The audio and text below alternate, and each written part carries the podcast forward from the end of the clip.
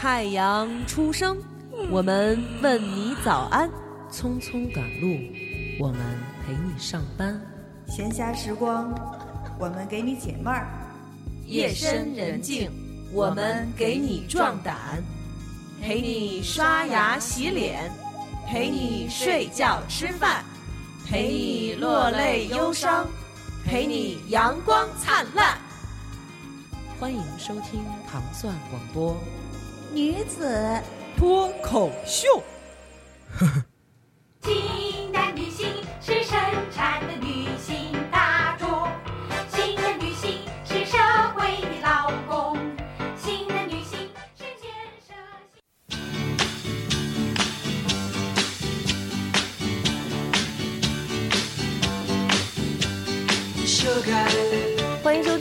广播女子脱口秀。大家好，我是喵啊。大家好，我是大王。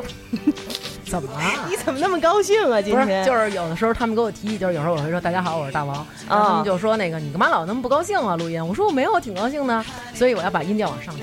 其实今天大王这么高兴，是因为刚才你跟一个就是对吧？对，跟你有同样有同样仇恨的呃 对对对对对。女子。一位嘉宾，然后聊，其实刚才他们已经聊半天了，但是我们就是没录嘛，因为他们聊的实在是，待会儿再说一遍，好吧？主要？是这样吧，就是我们俩聊的话题你一直没参与，我真是为了能参参与进来呢，所以你准备我只能俩开始录节目了。对对对对对对，嗯。我真是参与不上他俩这话题对，嘛。我们俩聊的话题主要是被人追，就是 那么多人追，是你什么时候要是聊倒追，我可以聊一下，是吧？你会介绍人家吧？对，介绍一下，今天我们请来了一位嘉宾，他叫做尹路，他是一个杂志的编辑。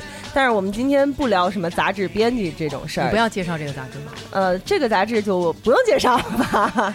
回头你们要是想知道，回头我们再再再圈儿上他啊圈儿上然后它顶上写着某某某杂志啊，对，珠宝类的主编，啊，不是主编。对，对今天我们的话题叫做小妈妈。咱们上次聊了一次还没让人介绍呢宝贝啊对对对对对对对尹璐尹璐先自己介绍一下自己吧好不好？啊大家好我是尹璐嗯。呃我是一个某知名杂志的编辑然后也是一直在做编辑的那些事儿嗯。啊对。但是他今天跟咱们来聊呢，聊的是当妈妈养儿子的事儿，嗯对吧？嗯所以这一期呢，我估计我也没什么话可说，我觉得可以再见了，你俩聊挺好的。别让你听听，对，为什么咱们要聊这一期呢？就是因为咱之前聊一小爸爸，对不对？嗯，呃，一直没有聊妈妈的这个事儿。年轻的女孩当了妈妈以后，到底是一个什么样的一个心理和生理上转变的这样一个过程？嗯尤其是大王，大王大家都知道了，大王就录小爸爸，我录小爸爸。你大王哥哥呢，大家都知道，就是有两个儿子，但是嗯你们也都见过大王是什么样子，对吧？那引路的创举，你自己说一下吧。为什么我们要把就妈妈这么多，为什么我们要把她请到节目里面来？因为他跟我没有同样的经历。大家好，是这样，就是我是在今年的三月到五月的这个期间，嗯带着我儿子去了呃一个知名的游轮，嗯它是一个环球游轮。嗯对，这个环球游轮呢，应该是八十六天的一个在海上漂流的这个行程，嗯但是我实际上参与了是六十天，嗯我是从三月四号到五月四号。嗯，对，这个期间呢，就是我带着我儿子漂洋过海，经历了三大洲、三大洋，穿越呃呃穿越了十八个呃十七个国家嗯，二十、多个目的地。对就是等于是带着孩子环游世界六十天，对这是刚刚发生的事情，刚刚发生的事儿孩子多大？他出发的时候是两岁五个月，然后回来的时候就是两岁七个月。哇对，两岁多的孩两岁多。对，你你一人，你爸爸呢？爸爸呢？爸爸坚守工作，然后爸爸没有要挣户口钱是吧？对，爸爸爸得把这六十天的钱挣出来。是是，爸爸每天给你们的卡上汇点钱。对，然后是姥姥做做做陪同，对啊，姥姥做陪啊同，但是主要还是你来带着孩子。对，主要还是我来带着，嗯因为如果说这件事儿，嗯、没有就是。一个人带孩子去，我嗯觉得这应该是不太可能的，尤其他两岁多。这绝对不可能，对，嗯我连环游市场的勇气都没有，真的，就是去哪儿就是觉得巨闹心，哪怕他在边上坐着。对，就是各位怀孕的，如果你确定是儿子的话，我觉得你们可以是吧？但其实也不一样。我觉得我这次回来之后，我就总结了一一点啊，我觉得嗯不是每一个小孩都具备出去旅游的条件和素质。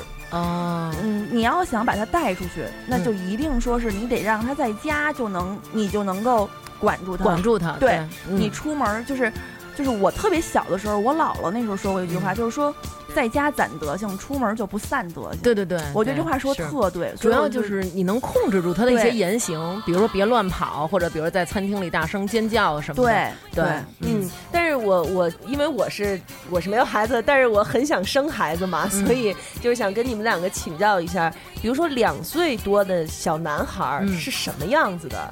就是我们在餐厅里看到的那些到处跑、到处啊乱叫的那些孩子，都差不多是两三岁，差不多四五岁那个样呃子。多大的孩子都有嗯尖叫，我觉得这是家长管的问题吧。我儿子就从小就没有这种，而且他非常小的时候，我就让他自己把尿不湿摘了，你自己去扔，然后他自己去扔，嗯嗯嗯，然后扔回来以后，就是可以得到妈妈的一个亲亲。可能你们不觉得我的吻有什么重要啊？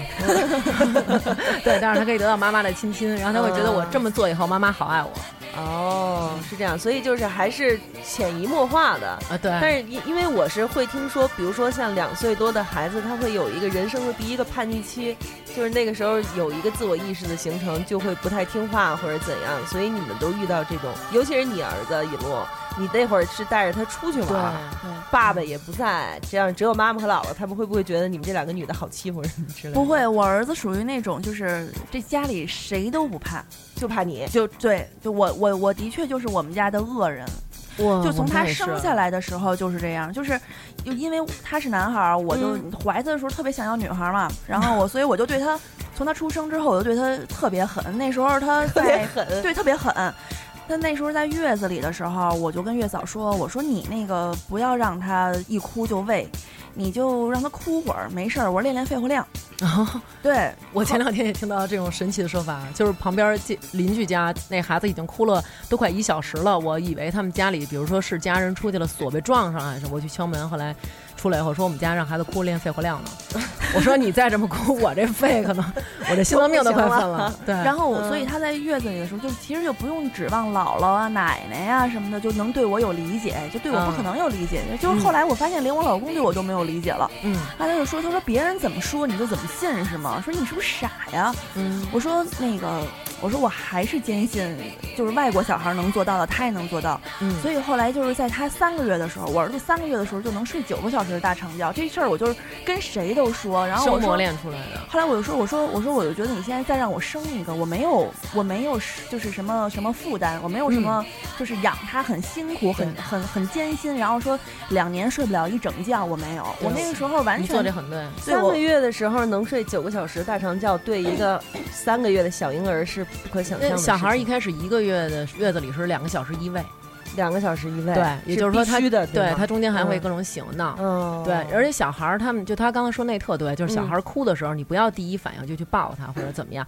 因为小孩儿他会有那种感觉，就是我只要一哭，这是发出一种信号，你就来抱我，因为他都、嗯嗯。都喜欢让人抱着。对嗯，我一哭你就抱我，然后我想让人哭的时候我就闹，我就抱让你抱嗯，我老不睡整觉。就那么小的孩子，他他会有这种，他会有那种需求，但他这不是并不是有心眼儿，但是这种需求你养成习惯以后，你就还是自然的那种反应，对对吧？你知道我就是怀孕的时候看过一本书，嗯，书的第一句话就是说，小孩儿生天生就是一个谈判家，对，就是他会用你他的哭声和你来进行谈判，嗯，所以他次次都可以赢。对，后来我就觉得这话说的还挺对的。嗯然后你看，比如说人家法国孩子一个月的时候出了月子，您就自己睡一个屋去了。嗯我然后咱这个条件肯定是不可能的，对吧？就是说不先不说家里的这个条件是怎么样，反正家里但凡有老人的，就这件事儿就是不可能实现的事儿。然后我觉得我也没狠到那份儿上，我只不过是每天让他多哭十分钟，每天晚上哭多哭十分钟。他哭着要奶的时候，我就说：“我说，哎，咱俩聊会儿。”那个时候月嫂走了，然后就是他跟我，然后就是我带我儿子在主卧里睡，我妈在小屋睡，嗯，他睡客，我老公睡睡睡客厅。啊是这样的，通常都是这样。是，然后这俩人，我妈听不下去了，在外边就开始敲门，我也我也不开。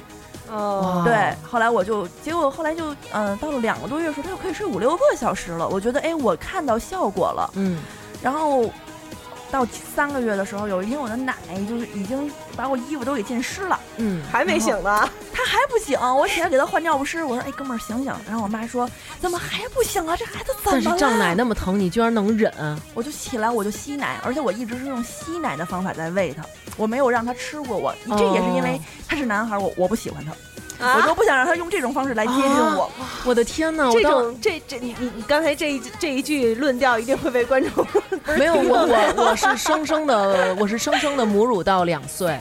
对呀、所以我我后来我其实这样做有一个特别主要的原因，是因为我其实知道说我不是那种特别安分的妈，嗯，所以我觉得我应该不会是，比如说他一有需求我就把他抱在怀里，然后那样的话我什么都干不了。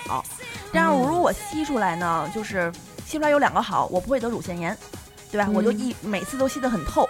第二个好呢，就是他对我没有过度的依赖，就谁喂都可以。啊，对，而且我的奶特别多，我的奶后来就是存的我们家整个的冰箱里全是我的奶。我那会儿也是，但是我真的觉得，因为我是之前听他们说用吸奶器反而会吸不干净，所以我一直都是坚持纯母乳。然后那会儿也是奶多的特别特别多，然后给身边姐们儿她们拿去做人奶香皂，啊这都不是最牛的。我一姐们说，要不然你要太多了，给我拿点做足疗来。我说我 对，就就是，但是但是引入你的观点是，你的孩子不应该对你有过多的依赖。对，当然当然了，过多的依赖对过多的依赖可以对。但是你不怕这样的话，他可他是完全对你不依赖吗？我不怕，因为我觉得怎么说呢，就是我我其实从他一出生到现在，我都是把他当成一个成年人，嗯成年人，他真的就是一小哥们儿。因为我嗯特别常就跟他说，我说过来，小哥们儿。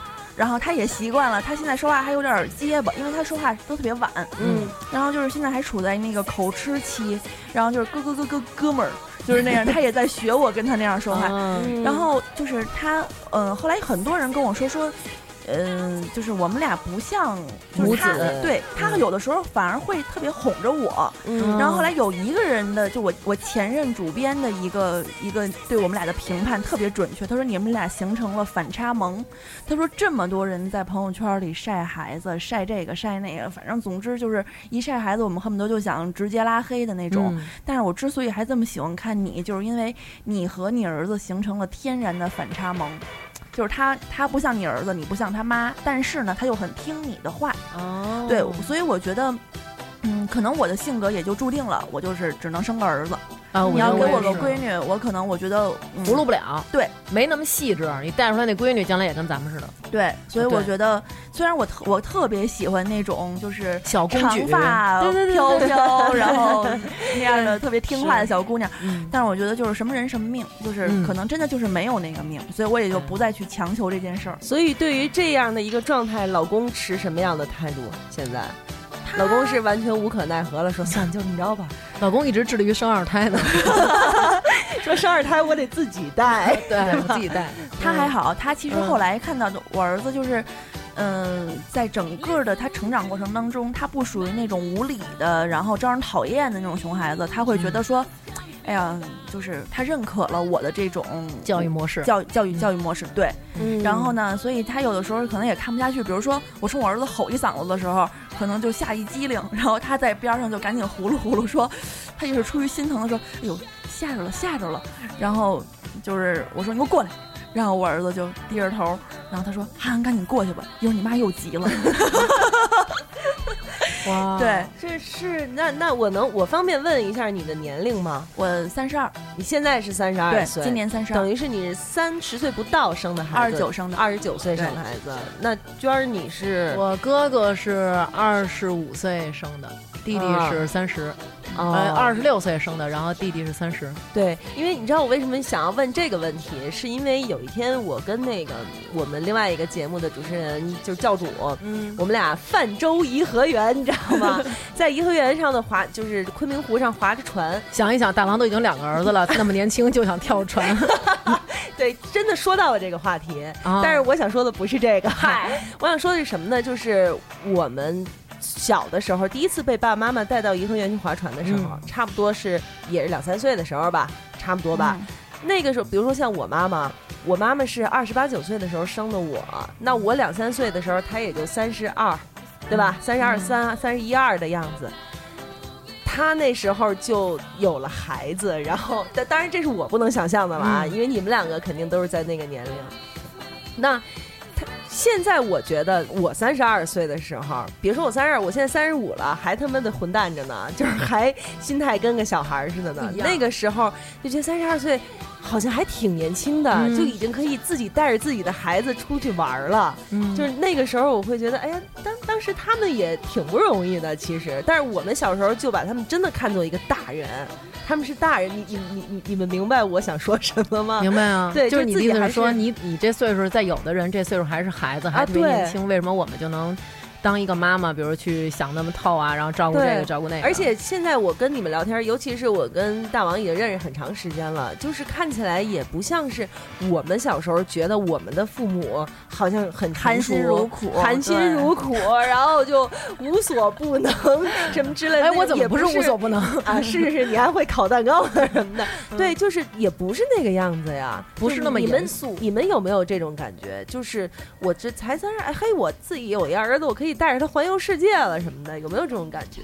或者说你们在刚结婚的时候，或者说刚开始怀孕的时候，嗯到底是一个什么样心态的一个转变？就是我操，我要当妈妈了，从此以后我肚子里现在有一个人，然后我要把他真的就是培养成一个人，你知道吗？就是觉得好好伟大，就是真的是有这种感觉。我怀孕这件事儿其实是被我的一个中医大夫骗着怀孕的，嗯。因为我之前就是一直都是他也遇上温师出了，对我，因为之前一直都是就是呃用用一个就是让一个中医大夫来帮我调理我的身体，嗯，后来他就跟我说，他让你说怀孕了他说那个哎，你可以准备怀孕了，你都这么大岁数了。我说我怎么不是，大那他给你调理身体，不就是为了你是为了要孩子去调理身体吗？不是，我当时是为了调理我整个的身体，因为我当时就觉得我整个的人的状态不好。但那个中医大夫，我是就是我是一个对中药吸收比西药吸收的要好的人，嗯嗯所以呢，就是我有任何的什么大病小病的，我都会去找那个中医。嗯，所以他在帮我调的时候，有一次他跟我说，他说你准备怀孕吧。然后我说我这还没准备好呢。他说什么叫准备好？他说你都这么大岁数了。我说我那么大岁数了。他说你这都二十八、二十九了，你要嗯再不生，你什么时候生啊？嗯，后来我说，他说而且你呀、子宫靠后，你呀、子宫后位，对，嗯且靠且怀不上的。对，子宫后后位就是不好怀不好生，子宫前位是好怀好生。对哦我就是子宫后位也是特别不好生那种。我回家就跟我老公说，我说那个赵大夫让我怀孕，他说行啊，没问题。你老公肯定高兴。就很开心。是是，然后我说，而且也许还且怀不上呢。那你老公更高兴了。我就把所有的就是有可能发生的事儿都跟他说了。他嗯听完之后，他说没事儿，他说咱怀吧。结果后来我就特别不幸的就三个月就中了，那这是你你觉得不幸在哪？你用不对，为什么要用不幸这个词儿啊？因怀为我觉孕期时间得太短，对怀孕期间太短。因为哎呀，三个月才三个月，啊，是不是？哦，明白了，明懂了，其实懂了，懂了等了，。你要等三年呢，对不对？三年，是是是不是啊，不是我，因为我当时就觉得说，我其实那个时候没有做好当妈的准备。其实就是说，啊我现在劝很多人都是，就是说、那个、想，好了，就是不是人家都说，哎呦我没准备好呢，我什么什么都没准备好，我怎么怀呀？后来我就说，怀孕这件事儿，首先没有意外，它不存在意外性。在我看来啊，它不存在意外性。你但凡没有任何措施，你就已经做好了你你有可能怀上的准备。其次，我又我然后我会觉得说，什么叫准备好了呢？怎么生都是生，怎么怀都是怀，那这这一下也就说过去也就过去了。对，嗯，所以我后来就是觉得这个时间短，是因为大夫跟我说你一年半载也怀不上，我怎么仨月就怀上了呢？嗯，然后我从这儿你开始信西医了，我老公信西医，他是有点什么就跟我说，你先去看西医，你别老找你那中医大夫去。对，才仨月，你说的，结果，但是后来我生了他之后，我会觉得女人生了孩子，就是嗯。其实我是在呃呃，她怀到我我怀到四个月的时候，嗯。我第一次听到她的胎心，啊，哭了。那，一天我哭了，我也哭了，那天我哭了，对，就是我会觉得，哎呀，就在我的肚子里，嗯，而且我在这个呃前期的时候又保胎呀，然后后来又误诊，说我没有胎心胎芽儿，是死胎呀，我这些全经历了。但是我很幸运的是，我没有经历孕吐，我啊我没有经历孕吐。那你挺，那你真的很我的天哪，！我连长头都快吐出来了。哎呦我有一姐们儿吐的两个眼睛充血，每次一看呢，你就觉得要闹鬼了。但是我跟，但后来我又总结，我觉得怀孕这件事儿是这样的，就是说，它一定是背着抱着一边沉，嗯，它肯定会让你有急招，比如说我前期经历过胎没有胎心胎芽儿，它这是嗯当时是误诊，嗯后期经历了子就是那个宫口特别早的就开了，嗯，那但是我就没有经历胎那个孕吐孕孕吐，嗯对，嗯。所以就是说他一定就是我觉得我我还是一个相对比较会找平衡的人，嗯嗯，心态还比较好一些。对对。对。所以后来我是在生完他之后，我才发现说什么以前我以前在家连碗、嗯什么吃饭端碗都不会干的是这这就就就就就这么一人，但是后来我发现我生了他，就女人生了孩子之后，这个潜这个潜能啊，真的是嗯无限量的，你根本就不知道说你你有什么不能干的呀？对，而且以前有一些羞于说出来的词，比如说“鸡鸡”呀，或者说对。他的那个肛门啊，然后这些东西，比如说哎那儿有点脏啊，或者说能不能给咱点粉啊，或者腌了呀什么的，当了妈妈以后完全都能说出来。对，包括比如说以前你会觉得看见小孩的，甭说小，就是任何人的粪便，你会觉得我靠，这没法吃了这顿饭，而且吃饭时候不能提 到没法屎了 还行，就是不能不能聊屎屎，不能聊屎，对但是。后来你生完他之后，你真的就是觉得说，哎呦，我拿着一馒头，然后他拉了，我赶紧我得赶紧给弄了弄去。对对，然后我们今天，嗯、下午的时候才带他从北戴河回来。嗯，这个后来他在出车上的时候就。可能就吃的不太对付，嗯一下就吐了全吐了。然后嗯他一边吐一边扒拉自己嘴，然后我就跟他一块儿扒拉他的嘴。你去想这个过程就特别恶心，没有生孩子的人对可能特别但就是不接受上孩子就对对对对对对，然后你会觉得你完全都接受。对，对但是那我就有一个问题了，嗯就是你们难道不觉得就是不怕就是这样就会变成一个很琐碎的？就因为很多女人不想要孩子，甚至她不想结婚，就是怕最后走入了这样的一个琐碎的生活，给孩子换尿介子，给孩子给孩子那个擦嘴，给孩子每天每天坐在饭桌上第一句话说：“哎，今儿这孩子拉屎没有什么的。”就是你你们你们有没有担心过以后就会变成一个我没有琐碎的？那我现在问你一个问题，就是我带我儿子去环游世界了，对吧？？嗯那你没有结婚，呃，不，你没有孩子，嗯。那你我也环游世界了吗？我我我对我正啊是啊也是，所以现在很多人说说那个，哎，我还没玩够呢，我、嗯。我我我不能要孩子，我必须玩够了再要。嗯。但是我觉得我就真的是跟这些人，我就什么都不用说了，就是嗯。你们就看我吧，我就也结了婚了，也要了孩子了，然后嗯我也环游世界了，嗯。所以我觉得结就生孩子和旅游这件事儿绝对不是相悖的事儿，绝对生生孩子和享受生活，对。就是把它嗯放大到享受生活的这一点。对，对，但是该琐碎还是会琐碎，琐碎那没办法嗯对对。他的嗯。成长就是伴随着一点点琐碎嗯，对嗯。长起来的，你要生他就是要这样，对吧？对。对，那我还是还想问一个问题，就是咱们这个环节是 Q&A，因为因为因为你知道我，因为你知道就是。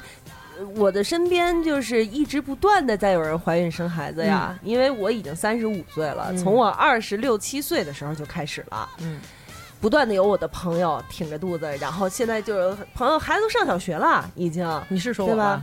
对一对，但是我二十六岁时候不认识你啊，哦，你说你那些朋啊，友，我其他们他的朋友也有啊，哦而且大部分都是儿子，真是大部分都是儿子。对，刚才我们俩还回想说咱们身边也没有生女孩的，好像就回想回想起我们有一个姐姐，然后还有一哥们儿，就嗯。好像这一波男孩儿还真挺多的。对，哎，尤其是但是我身边不是，我身边我生之前全是女孩儿，包括就是什么我们家就我妈这边儿，然后我老公他们家那边就全是女孩儿。那我可以带我儿子经常跟你们聚会吗？可以啊，拓展一下圈子，赶紧赶紧的，赶紧的，对，所以然后我老公在我就是，其实我觉得我老公有一点我特别就是特别招我喜欢，嗯就是他特别好难得呀。特别实诚，就是 嗯，我们俩还没结婚的时候，我们俩从二十开始谈恋爱啊，哇哦，对，你们两个是大学的同学吗？呃对对对，我们俩高中同学，嘿，哦，是是初恋吗？同班不是啊，不是是同班吗啊同班同班。哇，然后我们俩就就是在我们俩谈恋爱的时候，他就跟我说，他说我觉得我这辈子肯定会有儿子的。然后他明确的跟我表示说，我就喜欢男孩儿。他说那嗯女孩儿我不是不喜欢，他说是因为你给我一女孩儿。我不知道该怎么弄他，啊 怎么弄他呀？对，但是后来我觉得他的性格也适合，呃就是养儿子。嗯，为什么呢？比如说他喜欢的东西啊，就是什么什么篮球啊、摇滚呀、嗯台球啊，嗯，就这些东西。那是他总在嗯妄想着说：“哎呦，我我要有了儿子，跟我儿子我就带着我儿子一块儿怎么怎么怎么着，啊我跟我儿子怎么怎么着，我儿子一起去看一个摇滚乐队的演唱，我跟你演唱会，然后就他撞起来了，带着儿子，他肯定是那会儿搞到了全班女生的生日找人算了，他能生儿子，然后再一看，哎，都是我喜欢的，然后 将来事业也挺好，就他了，生追，生追对是不是？其实我觉得就是他还是就是我觉得我我我找老公或者我那时候找男朋友，就是我的原则就是我要什么，就是他有什么、嗯我要什么，而不是说他没有什么我要什么。我觉得这很多人就嗯生下来是、是这个原因。嗯是是是，对吧对嗯就是我觉得我当时跟他结婚，我就提出一个条件，就是必须有房，我绝不接受租房结婚。嗯，然后他当时就觉得说：“哎呦喂，这个怎么怎么着？”后来他们家人就举家，呃，在三年之后就说说：“哎呀，引路当时那个那个硬性的要求还是还是合理的，要不然这房价嗯涨成这样的话，就买真的买不起了。嗯，对，哦所以后来我就觉得我我当时结婚谈恋爱，包括生孩子，我完全就是说。”这个反正你这事儿怎么都得干，啊对吧？嗯她就是典型那种主意特正的姑娘，嗯，就是我拿我定了，就这么办了。我的我的人生，对，主主意特嗯正，咱俩就属于那种都行都行。好吧好吧，你说生什么？生闺女来，这是怎么就来 呀？不是就这个意思。对，啊，但是但是，等等等等一下，我刚才那问题还没问完，就让你们给我打断了，我必须得把这问题，我必须得把这这问题问了，嗯就是因为这个问题是我问所有的我身边的生了孩子的人，我都会问他这个问题，就是嗯你们是什么时候突然意识到我要当妈妈了？我觉得我是我要从当妈妈，我是从听胎心的时候开始，就是胎心那一刻，真的胎心那事儿，啊，握手，我也是胎心的那一刻太震撼了太太震撼了，真的是你瞬间就是飙泪飙对对对滋那种，就 行啊那种，哦，为什么呢？就是因为它非常震撼，就是它那种声音是那种你拿他拿一个那小嗯麦克风那种感觉，对能扩音，就怼在你肚子上。然后那个他就会在到处听，可能这个地儿没有声，是那种咕噜咕噜咕噜，嗯，然后他下一地方可能是咚咚，然后他就动到某一个点，正好是他心脏那个位置，然后那个心脏是嘣嘣嘣嘣嘣嘣嘣嘣，就是这样，这频率非常快，对。特别快。一百六100七，对百七八，对，嗯，而且他声音特别大，你就能感受到他那种非常有力的心跳声，嘣嘣嘣嘣嘣嘣，你听起来就是这声，是吧？对，当时就一下就不行了那种。哦，就是嗯。对，大部分确实是哈。那，下一步就对。应该是胎动，胎动，对嗯。我儿子那个时候就是在我肚子里一直拳打脚踢，一直我们家那也是啊，那就是原地踏步啊，就是而且你知道那个，我不知道他们女女孩那种胎动我没有感受，因为男孩胎动它是一个小东西，你就能感觉到他里边是拿一个手这么支的，然后你你顶着的时候，他还会一直跟你支着，你们俩就跟一直在 give me five 那种感觉，对。嗯。对，特可爱，嗯，而且我觉得我怀孕的时候，因为我怀孕当时是在一本做难刊的杂志，嗯，里边全是 gay，就是是门槛儿，你才能进。啊然后那时候我身边的那些 gay 对我特别好，他们嗯每个人说说那个，哎呀，你这个你你儿子在这种圈子里一定被照顾的非常 好，对，说你儿子能长成嗯什么样啊？说你老公的面相吧，没有我们那么 娇嫩，嗯颜值没有那么高，对，说那个挺帅的呀。这样吧，说那个我们从家里边带回点小时候的照片，真是小时候的照片，从广西、东北、嗯四面八方就飘到我们办公室，然后贴的我满桌子都是他们小时候的照片。说你们要看，你要看我小时候的照片，然后就每天就就摸着我的肚子。然后就跟我儿子说话，说：“哎呀，干儿子呀，怎么怎么怎么着呀，这个那个的。嗯不是，关键是这些人也是孩子生出来愣不让长得像爸爸，这对啊，非让长得像这群干妈有什么道理吗？结果有一天，有一个小 gay 摸着我肚子的时候，我儿子嘣就踹了他一脚，把他吓的，把他吓得，他当时真的面就抽搐面色了一下。面色就变了，然后特别紧张，说：“姐，这是什么？” 然后我说：“他踹你呢，你别摸他了。你跟他说我儿子放一响屁，” 对，后来其实我我我我是到最后就是三十周，三十到三十七周这七嗯周的时候，我会觉得我啊，你三十七周生的，我三十，对、我哦刚到三十七周就扛不住了，然后大夫哦也说说你必须生了，他你说你里边羊水已经四臂羊水两臂为零，哦然后我说那是很危险，，对就必须生。嗯，然后结果呢，就是我生他的时候，我就疼的就就真的是不行了，我生了四个小时嘛就生出来了，四个小时那你挺快的呀，很快嘛。那你开指开了多长时间啊？开指我们俩有点烦啊，你可以听会儿。我先给你解释下羊水那事儿吧。我我知道，我我懂，啊，你懂啊这些我都懂。啊对我平常也看那些医疗剧之他类的。们他们不是说吗？说那个小孩儿他是吞一直在吞咽羊水羊水里有他的胎尿和他的胎便，嗯，然后都有这些东西。然后嗯说像我们这种孕吐的妈妈，说你知道你有多恶心吗？当你妈妈第一次感觉到你时候，她吐了，然后我就真的不是因为这个原因。嗯，对，但是后来我是在生他的时候，我真的就声嘶力竭，我就一直在嚷。后来大夫跟我说：“你别嚷了。”然后我怎么很不好。我怎么都听不进去。后来有一个大夫就跟我说说，就过来拍了我一下，说：“嗯妹妹别嚷了，说你儿子现在的胎心只有七十了。”他都快窒息了，然后我当时哦我就一下把嘴给闭上了，我就觉得哎呀我不行，我说什么我也不能再嚷了，我就疼死，我把我自己嘴唇都给咬破了，我也我也不能再嚷。嚷的话就因为会耗费体力，耗费你耗费你的体力，而且耗氧。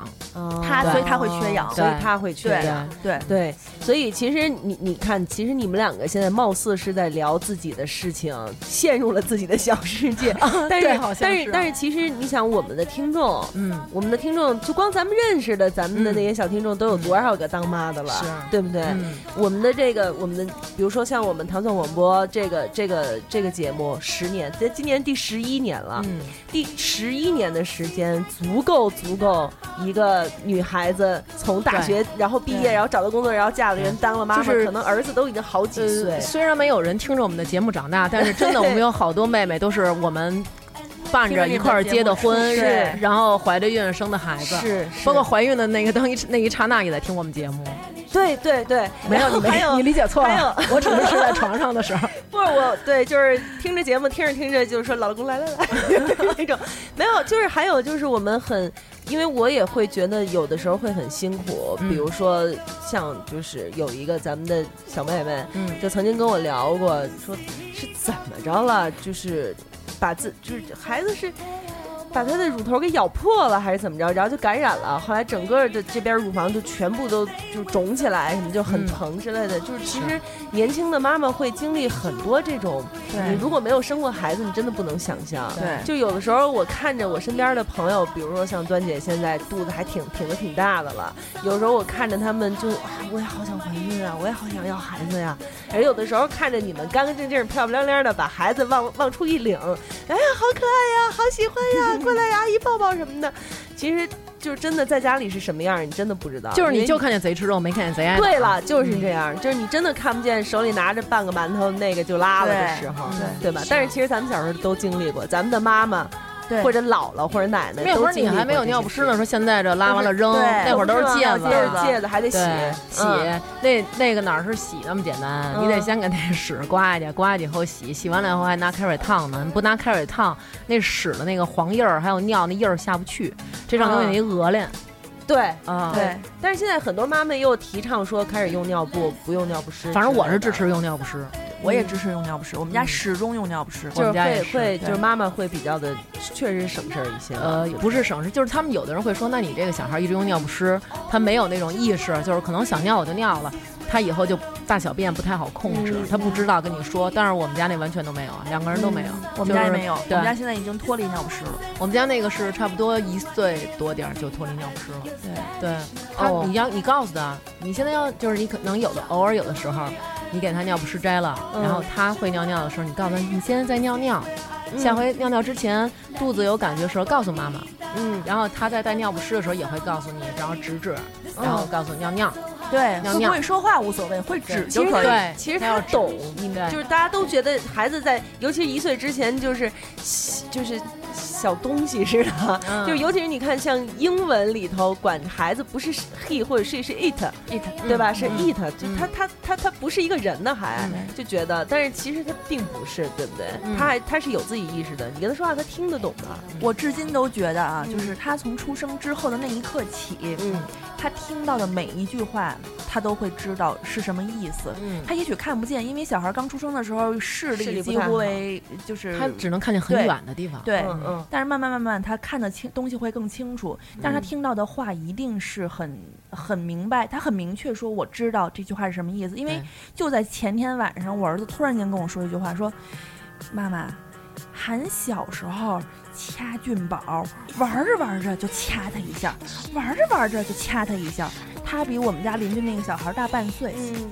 那个时候他掐俊他掐这个小孩的时候呢，可能是一岁多一点儿，嗯。还不会走呢。”他就掐人家一下，掐人家一下，你会想说，哎，他那么小的事儿，他会记得吗？嗯他现在才两岁九个月、十个月，嗯但是哈，他居然全记得。对小孩的记忆力的，我儿子也是前几天跟我说说妈妈，我记得我小的时候，你每天那个早上起来带我去买菜，然后回家以后你给我做早饭，然后你那会儿老给我吃小松子儿，他特别爱吃那个坚果，然后你老给我吃小松子儿，然后你还给我看那个粉红猪小妹，还有米奇妙妙屋，我特别爱看那个，你都陪我一块儿看，对吧？我说对，就是他看过的所有动画片儿，他都能给你说出来，他包括他最先看的是哪一部，然后看哪一部。哎，对对对，我儿子也是，我儿子从那个就环球回来，嗯，有一天晚上玩着我从斯里兰卡给他买的一个拼图，就那拼，哎，他他他把那拼图给掰坏了，掰坏了以后跟我说：“妈妈，完蛋了，拼图坏了。”我说：“那怎么办呀？”没事儿，还要去巴塞罗那买个胶，然后再去趟圣托里尼，然后再去趟邓恩河瀑布，就牙买加的一个瀑布。最后记得呀。最后咱回八二六二睡觉去吧，就是我们游轮上的那个房间号。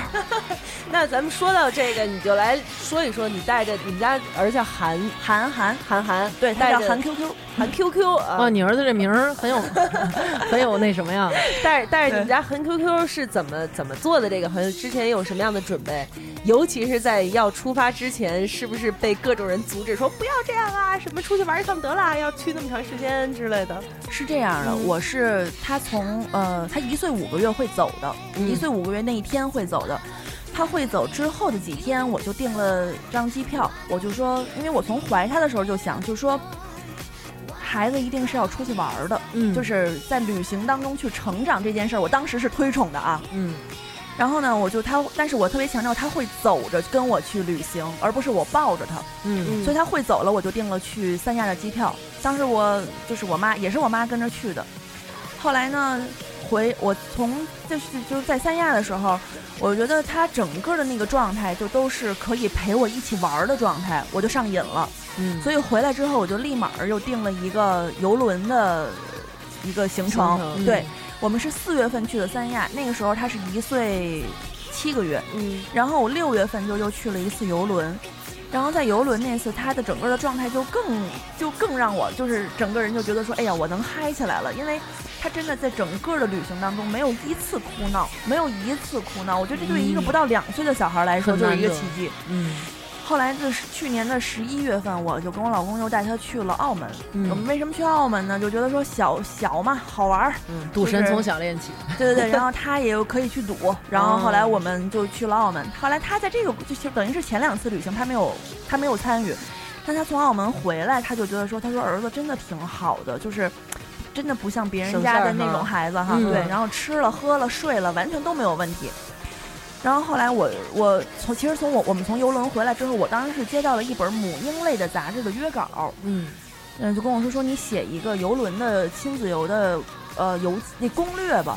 我说对不起，攻略我写不了。我说我我不擅长写那种就是就短平快的东西。嗯你要让我写游记，我可以写。后来呢，我就把这个游记给写出来了。以后呢，我那个时候去年七月份刚创办一个自己的公众号，嗯，可以说名字吗？说吧，不完美的熊孩子，欢迎大家关注啊！你知道他为什么要写游记吗？啊，因为这个稿费可能多。字儿多 是吧？对对我觉得是他假装自己写不了写不了其实什么身为一个杂志编辑，写不了短平快，我根就是。那点稿费呢。攻 略那个攻略给我写呗。攻略给两胚，游记给六胚。你看看，你看看，你看看，真是。后来我写完那个游记之后，我就发在我自己的公众号里了。嗯结果我没有想到，我在我就是关注我公众号的一个粉丝是这个邮轮公司的公关，嗯。然后他就直接给我就是留言，就跟我说，他说我们特说我们看了这么多对于我们这艘游轮的介介绍、亲子游的这些游记什么的，说我们没有看到一个比这个更真实的。即便说我们公关自己写的那种全都是夸我们的，我们都没有觉得这个真实。其实我骂了好多游轮不好，我说这水根本没法喝，然后什么那个吃饭人太多什么什么的。但是后来他们就觉得说这个东西特别真实，结果他们就在他们的公众号里边连续给我转了一个星期。嗯后来他们又跟我说说我们要送你一份大礼。我说我先说了，我说这意大利公司抠了吧唧的，能送我什么呀？顶多送我个船模什么的。结果过了一天，给我发一封很正式的邮件，说我们邀请你参加我们明年首度开航的环球八十六天的旅行。你要不要嗯考虑？所以后来我就觉得说，哎呀，我跟人家那种就是呃身价呃千万千万的那种妈或者那种家庭没有办法比，那种家庭可能说，哎呀，我花二十多万带着我们家孩子，或者就呃这这一趟行程可能得花个小小一百万吧，带我们家孩子去这一次，但是哎，我用我自己写字儿这本事也也给我儿子迎来了这么一次机会。后来我那两天特别嗨，我就跟我老公说：“我说，哎，我说我能去环游世界了。我说你跟我一块儿去吧。”他当时就说：“不可能，说那个你那个你想好了，说我说而且我也不可能，我不可能辞职。”对我老公做电商的啊，对，然后觉得你们去环游世界，他就得天天吃方便面了，是后来吧？不不不，他们在我们家，其实他做饭会做的比我好吃的多。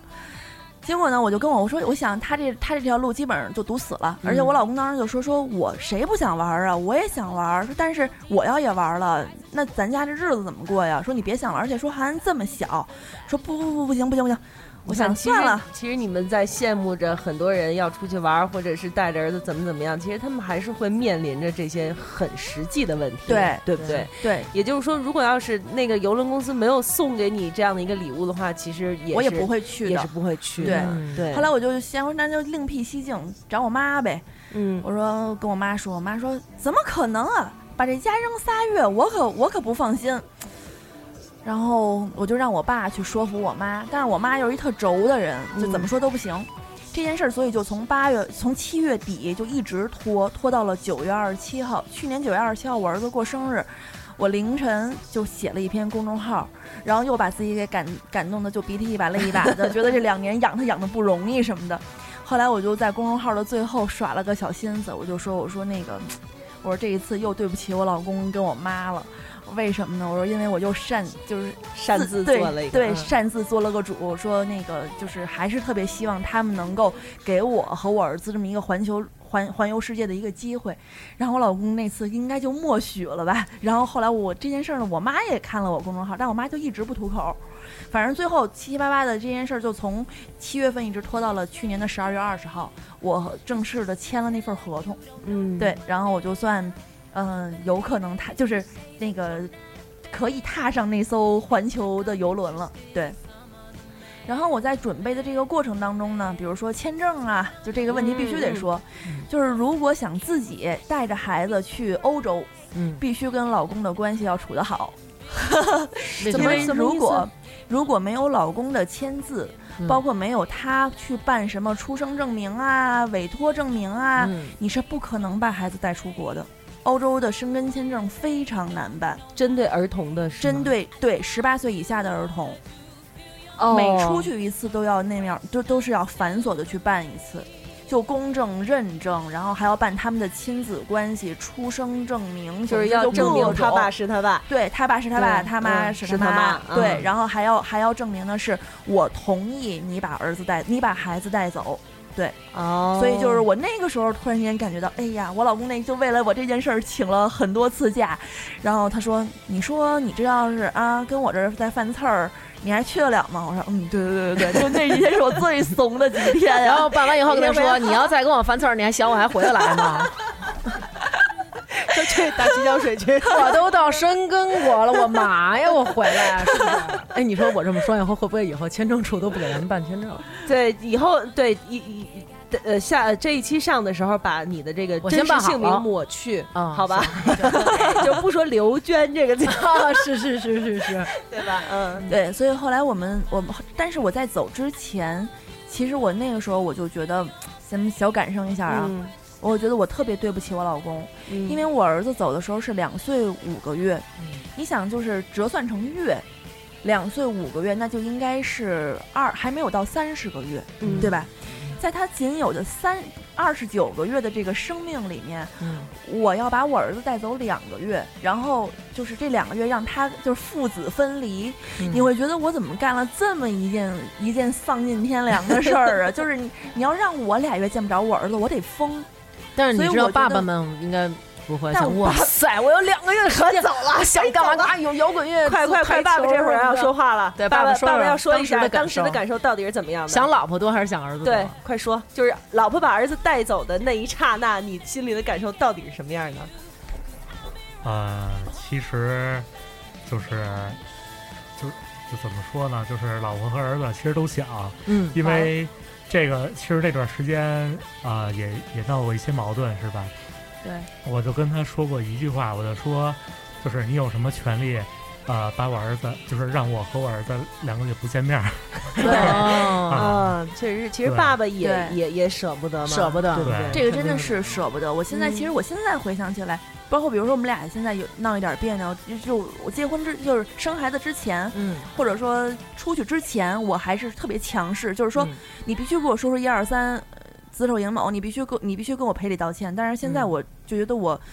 我随和了我明很多的一白了其实个很重要原因，不是你不是随和了，你是让他给你拿着了，因为这事儿，你知道吗？他回来都回来了，这真的你是让他去俩月，你也感受一下。他肯定受不了。对，但真的是心存感激，会觉得说这件事儿是他给了我和我儿子这样的一个机会，嗯，而且我觉得那两个月，你想他一个人在北京啊，就是、啊就是，我身边好多人就说说你放心吗？我说他既然都能让我走，我有什么不放心的呢？我说他嗯放了他儿子，我还能能有什么不放心的呢？我说我觉得就还有一个就是，你不是说你们船上有一个她老公，就特意给她买的这个啊，对对对对对，我们船上有一个大姐，我不说这个大姐是哪儿的大姐了啊，这一啊大姐、待会儿说，跟我们说说那个啊，那个就是谁家的什么什么事儿，反正她都是第一时间知道的。嗯然后有一天突然间，她看我在九层的餐厅，就是正在写我的书，就过来跟我搭讪说：“妹妹，你老公怎么没跟着来呀？”然后我说：“啊，老公上班，妈跟着来的，带着儿子。说：“哎呀，你放心老公吗？”我说：“放心啊。”说：“我也特放心我老公。”我说：“我呀，之前妇科一直都不好，说那个看病都花了十多万了。我老公后来一想，也不差那十多万了，又给我花十多万买了张船票，给我送上船了。我老公还给我送到上海的，你说我老公多爱我呀？我说，哎呦大姐，我说你老公太爱你了。所以所以就是老公买买的这个船票，把这大姐给送对。对对对对，嗯船上就是有很多。就是各种奇葩，各种奇葩。我可以讲一个啊，就是在船上看见一大爷嗯拿，就是你这带儿子旅行够八卦的，在在餐厅里拿着一把叉子梳头，老头儿发量不多呀，听你这意思。所以所以儿子当时也看见了这一幕吗？儿子没看见，儿子在在在房间睡觉，然后他的、基本上他睡觉的时间是我去自己写点东西的时间，因为我回来之后是要。回馈给公这个嗯这个邮轮公司的一些媒体的报道嘛，哦但是书的这个东西是我自己争取的，就我是我自己要求的。我说我可以出一本书，嗯，因为我觉得这个过程太值得去纪念了。他在嗯三岁之前环游了世界，然后很多人说三岁之前是他建立世界观的这个过程。嗯然后我会觉得说，我出去之后，我会觉得我的世界观得到了一些修正，嗯或者是得到了一些。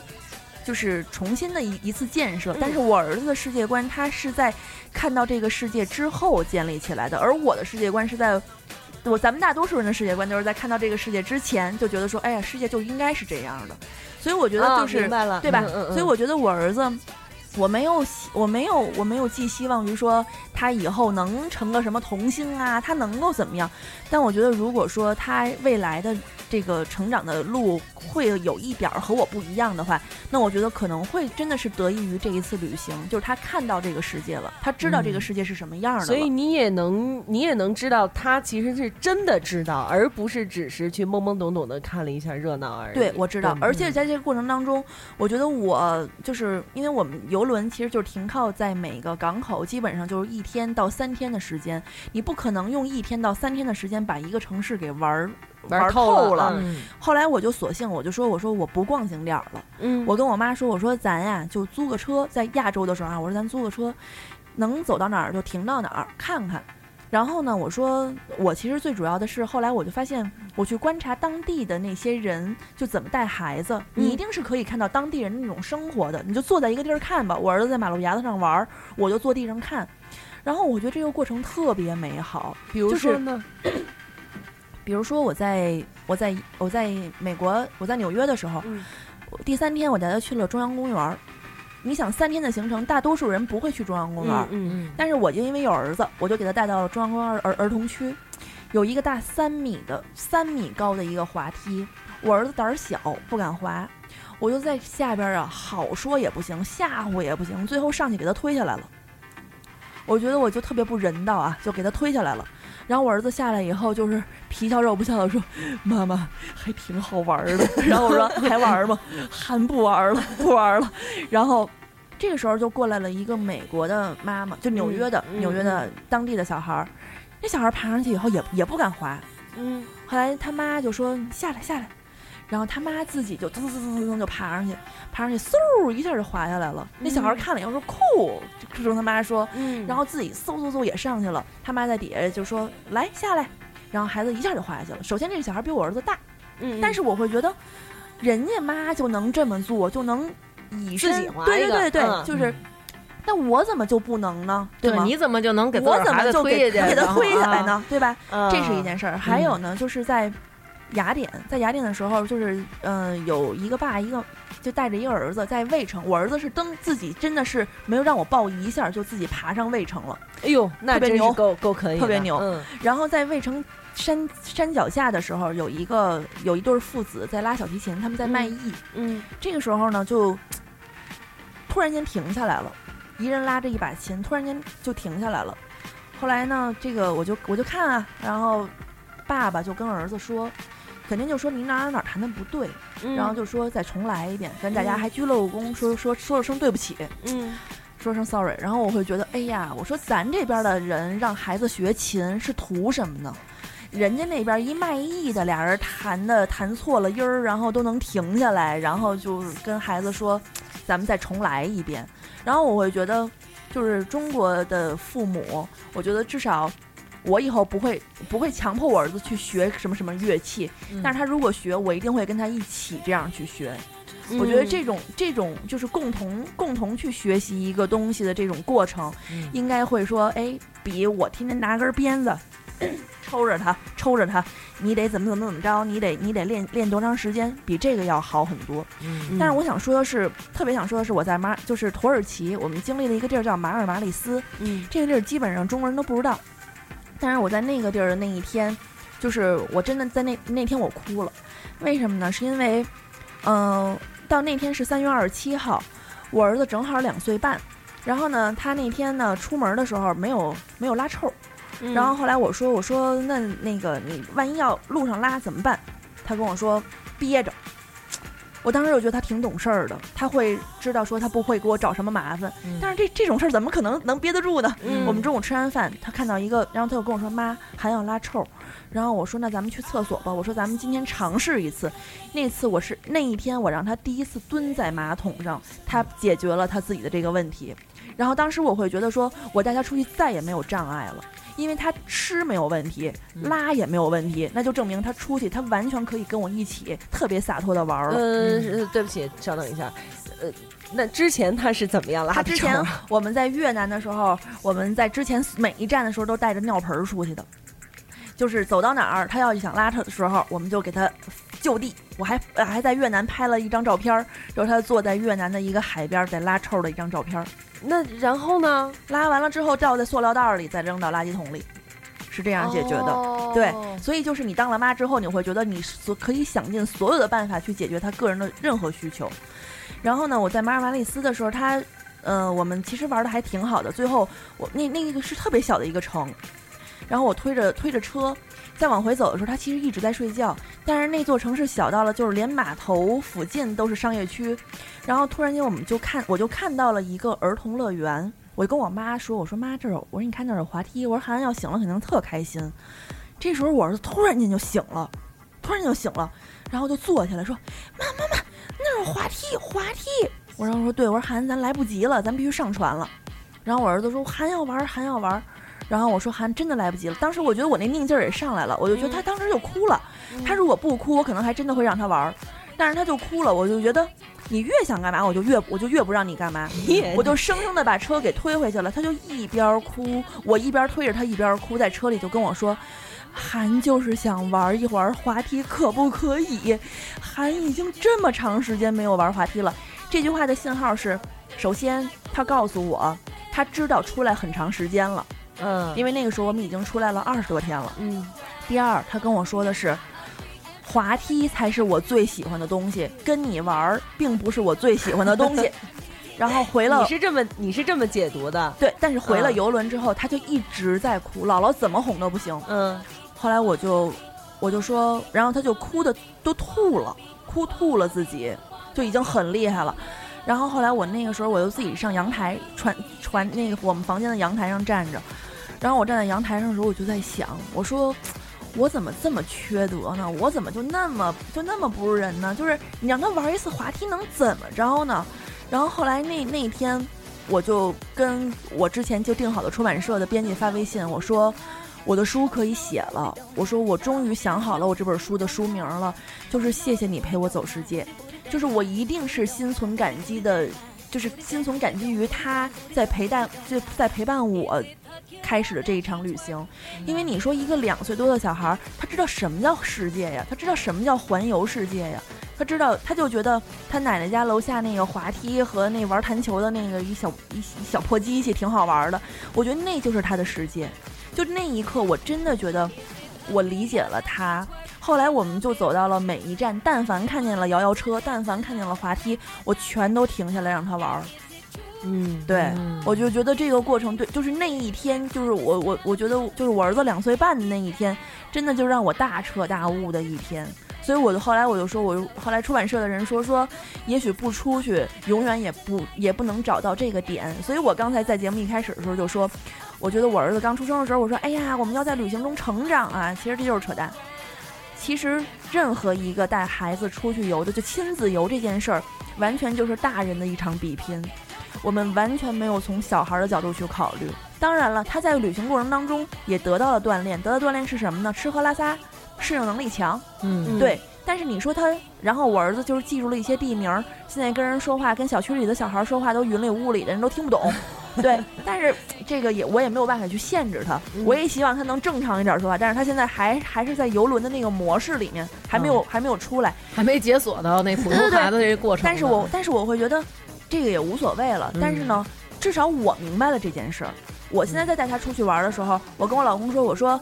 要是比如说他，他我老公特别想去东欧，我说东欧这地儿呢，咱不适合带儿子，咱也别强求了，他不喜欢。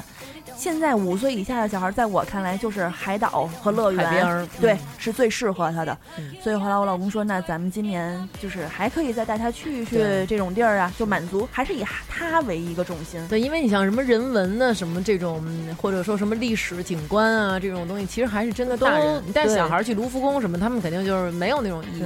东反而对小孩来说确实太沉重了。对啊，对对对对，所以当你有没有像刚才尹路说到的那个时刻，就是哦，原来是他在迁就我，哦，我好感谢他。其实对，对，我我我觉得得我是我我是为了你，我是要成长，我是要让你经受挫折，我是要怎么怎么着。但是其实你突然一下醒悟过来说，哦，原来其实我只不过就是为了满足我自己的对，一些有很多时候家长都是那样，比如说他们出去以后嗯会对小孩儿有一些奇怪的要求，比如你必须坐正，坐的嗯坐有多样嗯这样这样。但是哪个小孩儿，你小时候不也是逮哪儿靠哪儿吗？嗯，但是嗯小朋友，反正有一次我是说二爷，然后我也不是说他什么，后来然后因为他是那种就是那种嘴比较甜，属于嘴用他哥的话说，不是嘴上产抹蜜，是嘴上产蜜，就是那种 天生嘴甜，你知道吗？然后。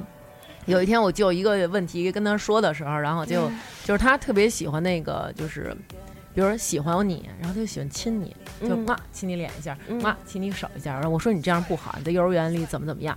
然后我说如果你要再这样做的话，你要是得了什么手足口病，怎么怎么样什么的。然后我就跟他吓唬他，虽然说我我没有跟他那个没有打过他，嗯我也打过孩子，然后但是我会就是给他讲一些可怕的那种，就是形容这个经常亲别人啊会得什么病。然后他跟然后他就特别那种那样的跟我说说妈妈我亲你是因为我爱你，因为我太喜欢你了，嗯我太爱你了。然后瞬间我就觉得这是孩子在跟我表达爱，嗯然后我就告诉他说妈妈干净可以亲。但是不能出去逮谁亲谁。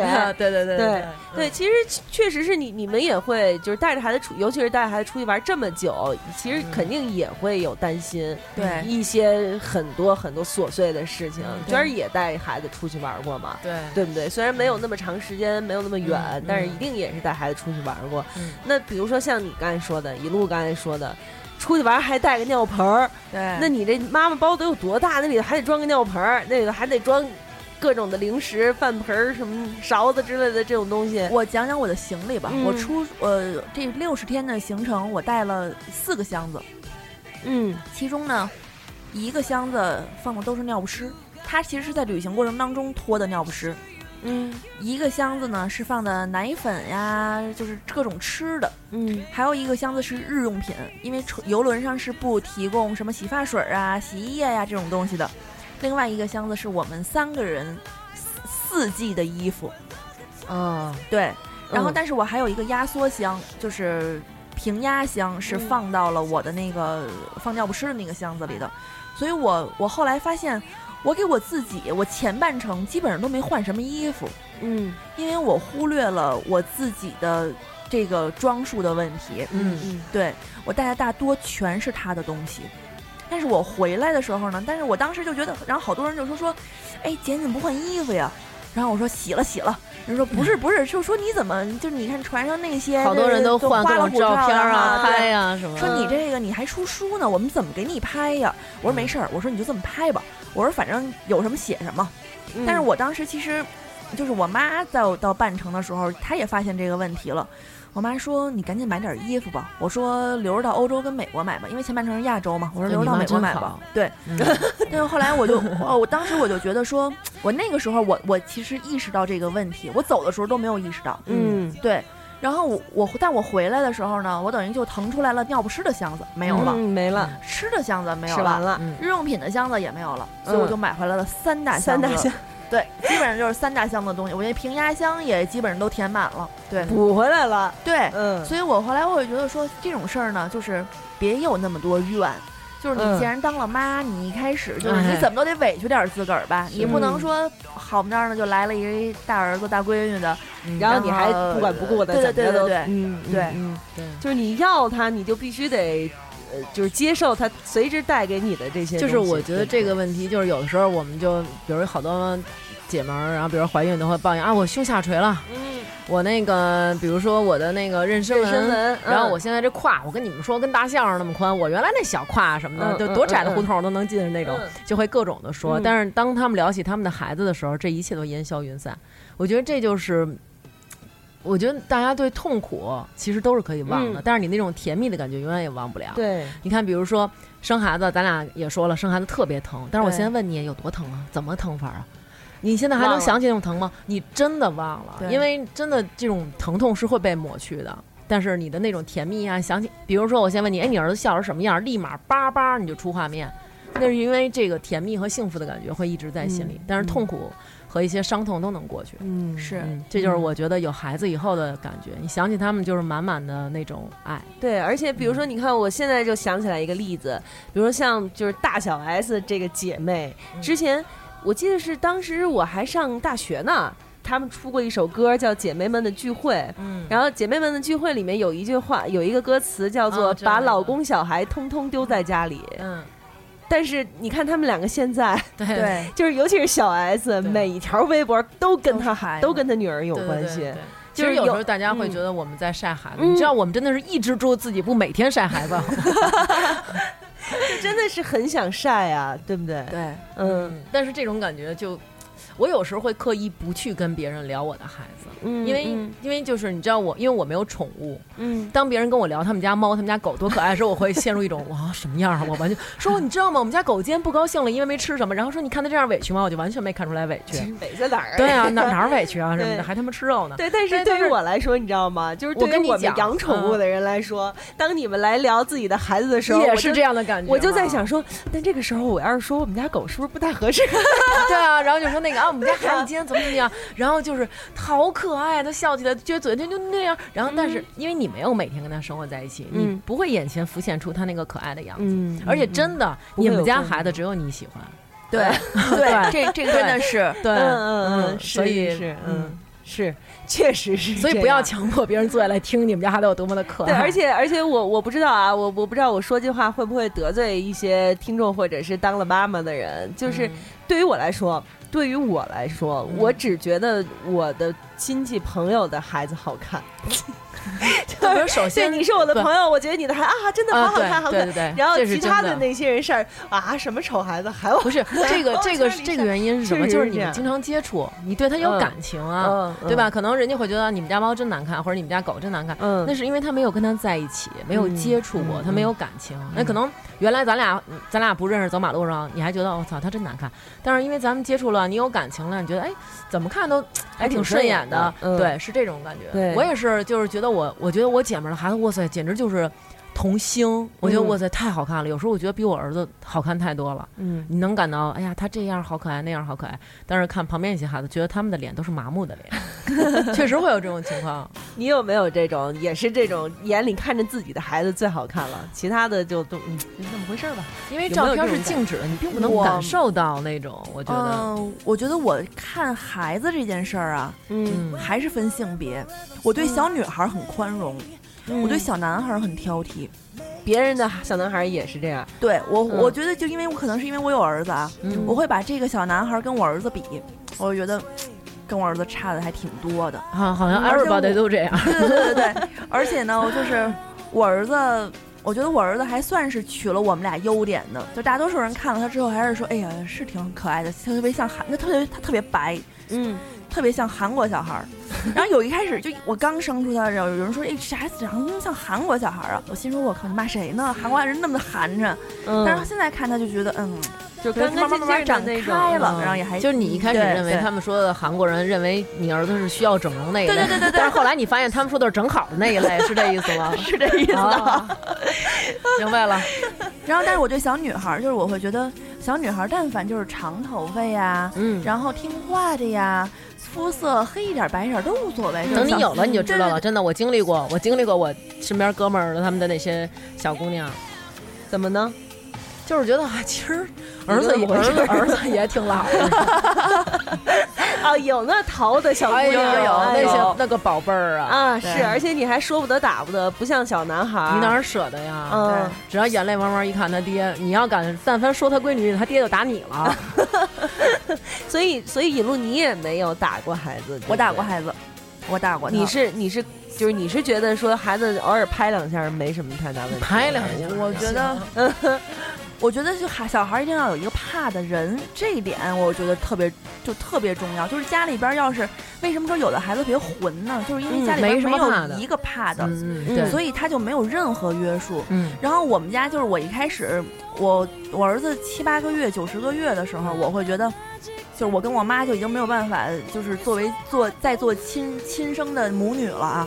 我妈来不来就跟我儿子说，听点话吧，到时候你妈又打你。嗯然后包括我婆婆有时候也这么说，嗯我老公有时候开玩笑，就是他可能也一开始不是玩笑，嗯他就不下，就是就是他也他他就是所有人都会这么说吧。但是后来我会觉得，既然你们这么说了，就说吧。嗯，所以你就把他们家的全打了。哦 我也后来我也就认了。然后我会觉得我儿子有一个怕的人，就他有一他有他有一点约束感，所以他现在我可以带他去环游世界，我可以让他就我可以把控得了他。对你当时的感觉就是你们带一试试，是不是那？对呀、我就会觉得说他没有怕的人，然后要不然你们你们要有一个人能跳出来当恶人，我肯定不当那恶人。对，对我对我儿子倒是没打过，但是我是属于那种平常都是那种宝贝嗯宝贝，就是那种嗯他们感觉我一跟我儿子打电话就变那种娃娃音了。嗯，但是有一点啊，就是比如说我后来我现在去想，我觉得也是，就比如说我妈有的时候要看我儿子不吃饭，就我妈的心情完全随我儿子饭量来定。嗯，然后比如说我妈看我儿子不吃饭的时候，我妈就会跟我儿子急，然后我有时候就觉得。哇塞，你跟他急什么呀？他不吃就不吃吧，你跟他嚷嚷什么呀？那你然后我我到孩子十几岁儿，你可得捆着那老太太，回头看这孙子一顿饭干了一斤饼，非得出去跳广场舞去。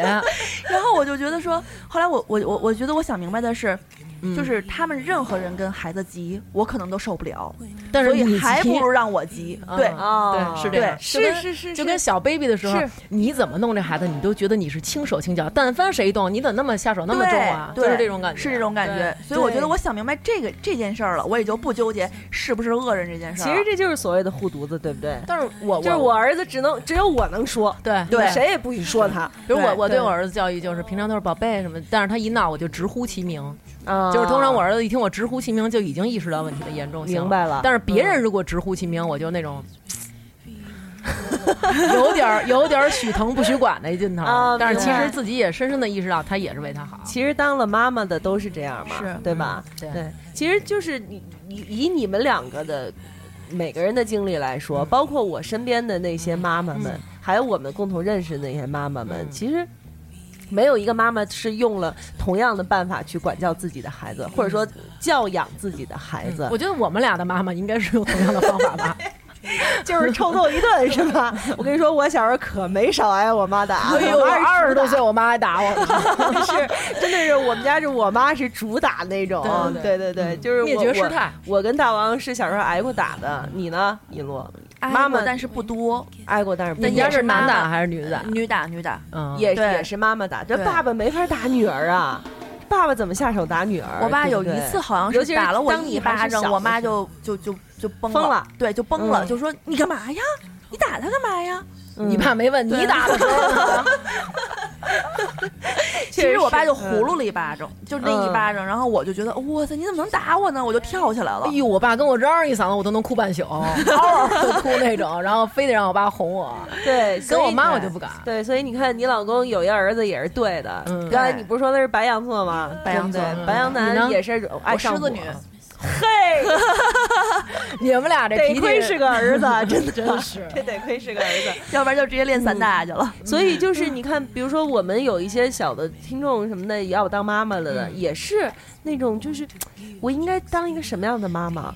我应该听谁的？我现在有这么多的妈妈的书，嗯新妈妈的论坛，很多怀着孕的去那些论坛里面，去那些频道，就是会被人搞乱。我觉得，我觉得你们我觉得你们可以搜索我曾经写过的一篇文章，叫那个《狐狸大王产仔记狐狸大王在在哪儿搜索呀？》，只要百度上全有。哎呦，哈，真不是吹啊 赶紧赶紧回，我先搜索一下你知道。咱们产崽记，咱们有很多粉丝都是原来追着看我写的连载，然后现在追到我微博的，然后后来现在然后开始听广播。那你还那你还写吗？现在我很久没你敢更新接着写了？吗？我主要都这么大了，主要这么大了，人家等我万一将来生老三的时候吧，嗯行嗯，等你生老三的时候，可能我也生、老四、老五了，哇，你想怎么着啊？你我可能是没点生真事儿。真是没点儿，这真是馋崽儿那个。对，所以就是，其实我想说的就是，你们当时怀孕说我要生孩子之前，你们有没有去看各种各样的这些，看看包括什么经验介绍也好、攻略也好，或者什么有吗？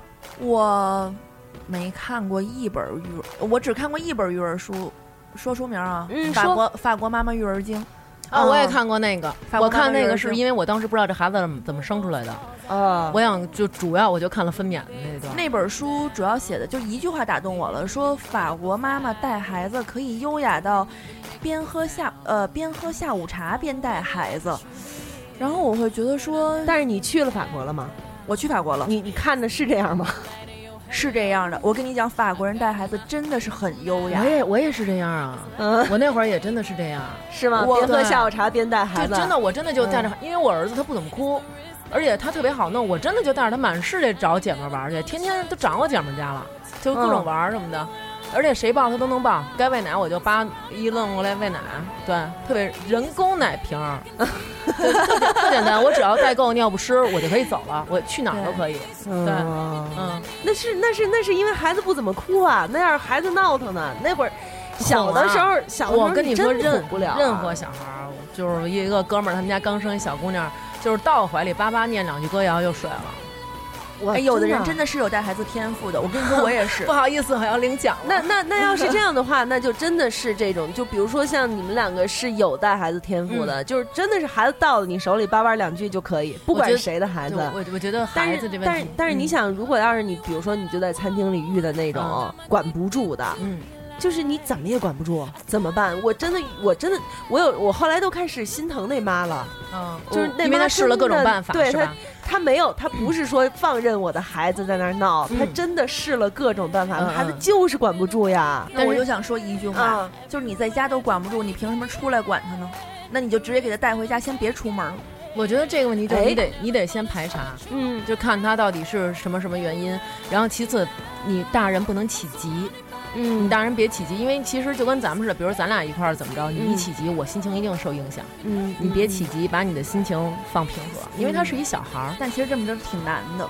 我觉得我儿子要急了的时候，就是他要哭成那样的时候，我也急，就我真的控制不了我自己。嗯，因为你狮子座嘛，对我控制不了。但是你知道，就是说我刚才说的那句话哈，我觉得可能特别得罪人。这对你得先在家攒德行。对，你真的得在家攒足了德行，你再把孩子带出去。这德行不是骂人的话，咱现在说，我觉得，就是说你你不要指望。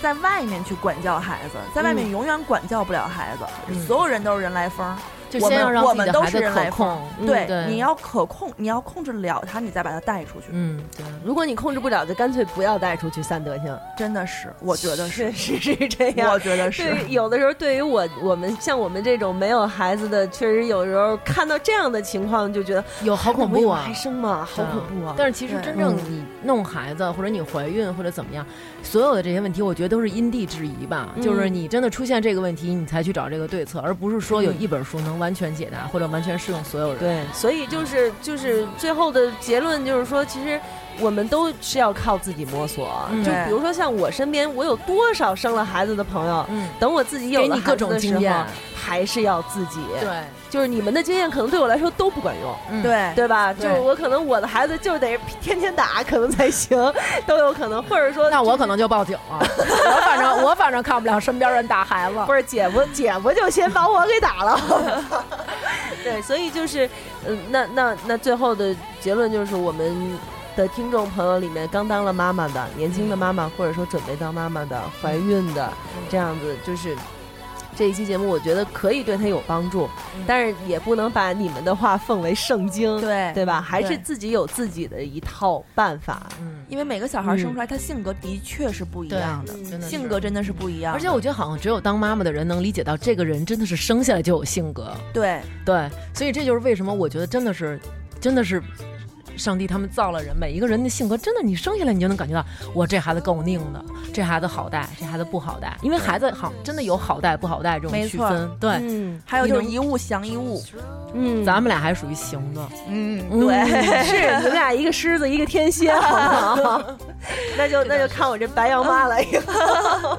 怎么弄了？白羊妈任何孩子都降得住吧，因为白羊妈妈没有脑，是白羊妈是能被任何孩子降住，对对你是这意，思？能被降住。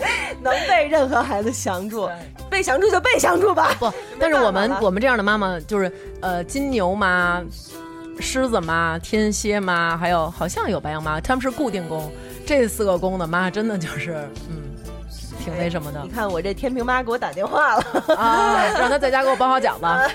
行，待会儿我再跟他说。嗯然后那个，那我觉得今天咱们这期到这儿也就差不多了。其实也不管是什么星座的妈，嗯遇见什么星座的孩子，其实还是要跟自己的情况是吧？根据自己的情况来做很多事情，不是说今天引路来了，说引路带着孩子环游了世界六十天，我明天我也得买船票去，我也得买飞机票，我也得带孩子环游世界，让让他见识社会什么之类的，也不是非得要这样，对不对？是，对，嗯，也不是说像大王似的，就是今天我我说我平常都管我孩子叫宝贝，然后我一生气我就叫全名，我我也得回去学起来这个这个技巧，嗯也不是这样子，嗯对不对？对还是要看自己的这个自己的，还得看孩子全名。叫什么样，孩子全名叫笑眯眯，那就 那就没有必要叫了。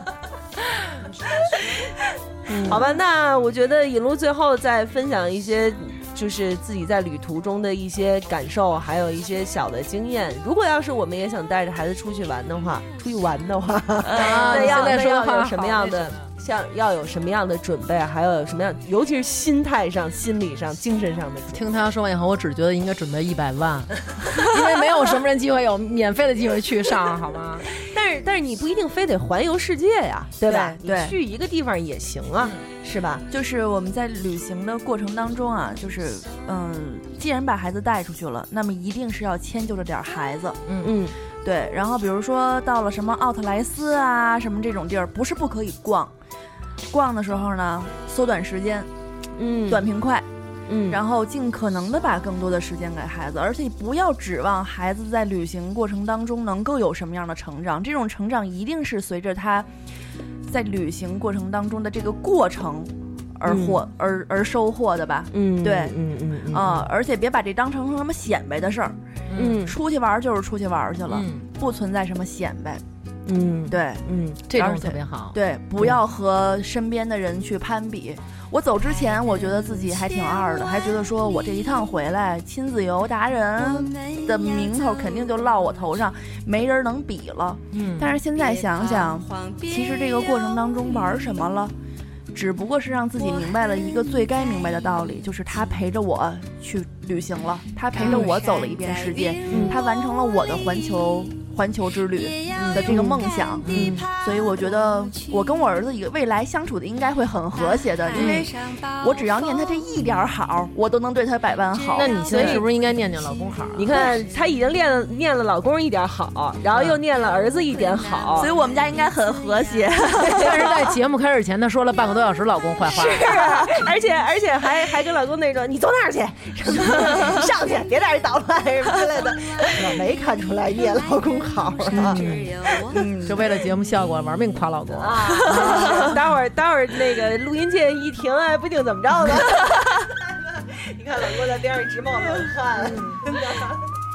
对，好了，那我们就这一期节目就这样啊。其实不管是我们的听众是生孩子没有，是没生孩子，嗯甚至你连个恋爱都还没谈呢，你还没毕业呢，嗯但是其实早晚有一天你会遇到这样的一个情况。嗯你就算是现在说我才不要生孩子呢，我才不要结婚呢，我还没玩够，其实早晚有一天你会遇到这样。就想说呸，你想得美，你爸你妈会催你。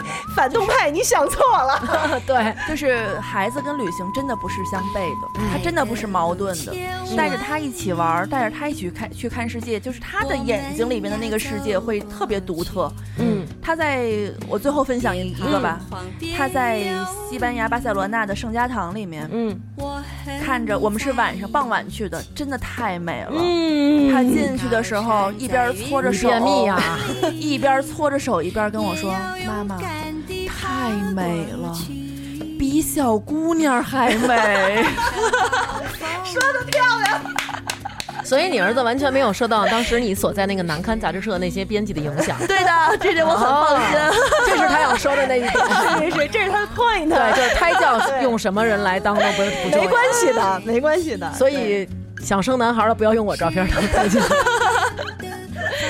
对，这个是韩 QQ 语录最经典的一句，太美了对，比小姑娘小姑娘还还美。对，所以最后说说你的书什么时候要要出呀？我的书预计会在今年十月份。对，对，所以就是说了这么多，其实引路的主主旨就是这个书只是为了分享一下我和儿子一起成长的这样一个过程，纪念吧，纪纪念我们俩这一次的环球之旅吧。把它写成一本书纪念一下。但是呢，你们不一定非得要照着这个做，对不对？是的，是的。嗯但是我觉得家长，我特别呼吁所有的爸爸妈妈。意识到是孩子在陪你的旅行，这点我特别想说，嗯就是什么旅行是最好的教养，教什么任何什么教育在路上，我觉得这些都是扯淡的。那这些作者将来怎么来我们这儿做节目？你是把我们的路堵死了，你知道吗？这段掐了吧？我觉得咱赶紧结束吧。没事儿，反正咱们这节目也很难请到什么写书的作者。写正经书的作者，比如丁丁章他们这种吗？呃，写他他那那叫正经书吗？我就是说呀，不是是正经书的，是吧正经书很少来咱们对正经人就会让。对不起啊。好了，那今天就这样吧，各位再见，再见大家，拜拜。有困难我们彼此要鼓励，有快乐要珍惜，使人生变得分外美丽。爱的路上只有我和你。